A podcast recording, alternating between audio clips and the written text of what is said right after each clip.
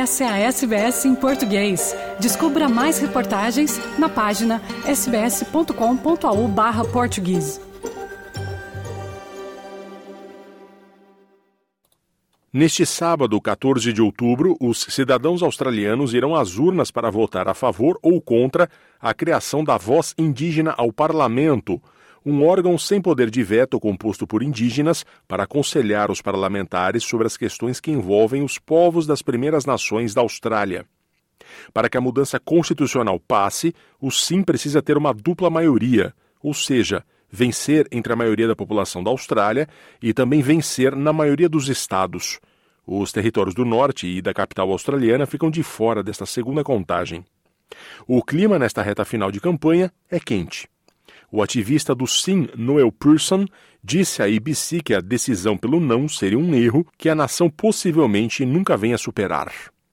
Every minute and every hour of the next five days is dedicated to those who have not made up their minds and those who are thinking about the importance of this vote for Australia.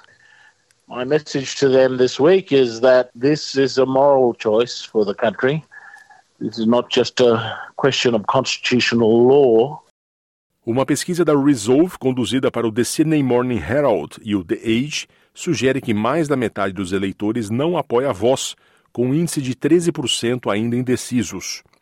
O levantamento aponta que 56% dos entrevistados pretende votar pelo não e 44% pelo sim, com este último a subir um ponto desde setembro. Uma segunda pesquisa da Newspoll, publicada no jornal The Australian, mostra que 58% dos eleitores apoiam o lado do não, com o apoio do sim em 34%. O primeiro-ministro Antônio Albanese está em Broken Hill, no extremo oeste de Nova Gales do Sul. Ele rejeitou a ideia de que as pesquisas recentes indiquem que o referendo venha a fracassar. It's only uh, done when people cast their ballots. And what this proposition is, is a very clear and simple proposition. Uh, just two things recognition of the first Australians in our nation's constitution, and secondly, then the form of recognition uh, that has been asked for is for a non binding advisory committee.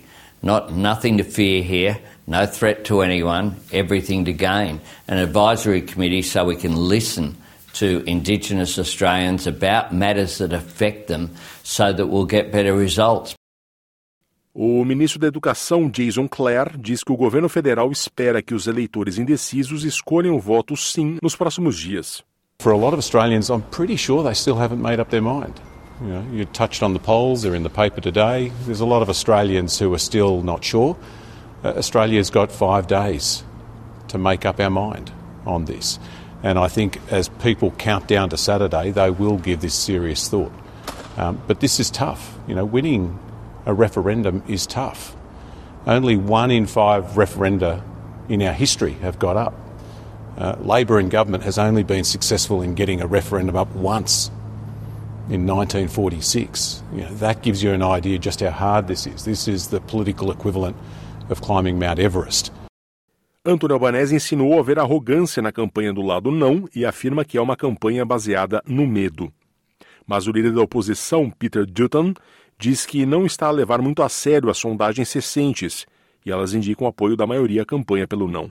I think the polling's been consistent, but there's only one poll that counts, and that's why Australians need to get out on Saturday and vote no, or if they're pre-polling this week. Uh, many people, I think, have, have held off casting their vote because they thought the Prime Minister was going to give the detail of what it is they're being asked to vote on. But as it turns out, the detail is not coming. The design of the voice, ironically, incredibly, starts next Monday, a week today, after the vote's taken place. And there's a six month design process that's proposed. Uh, it's no wonder Australians are looking at uh, what's before them, understanding that it is divisive, O líder da oposição está em campanha na Tasmânia, onde as pesquisas sugerem que há uma maioria de eleitores do sim. É o único estado que parece ter apoio majoritário para a voz. O parlamentar dos nacionais Barnaby Joyce, de oposição, também está fazendo campanha contra a voz e disse ao canal 10 estar ansioso pelo dia seguinte ao referendo, quando a nação poderá começar a se recuperar da campanha.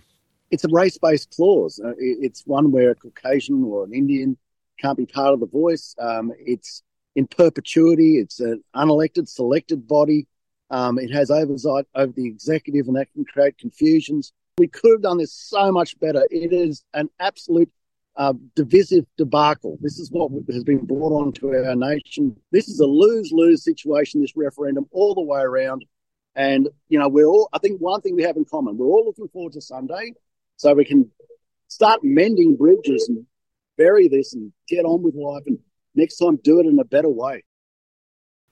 A campanha pelo Sim chegou a Redfern, em Sydney, onde cerca de 50 líderes de comunidades indígenas se reuniram para demonstrar apoio à criação da voz.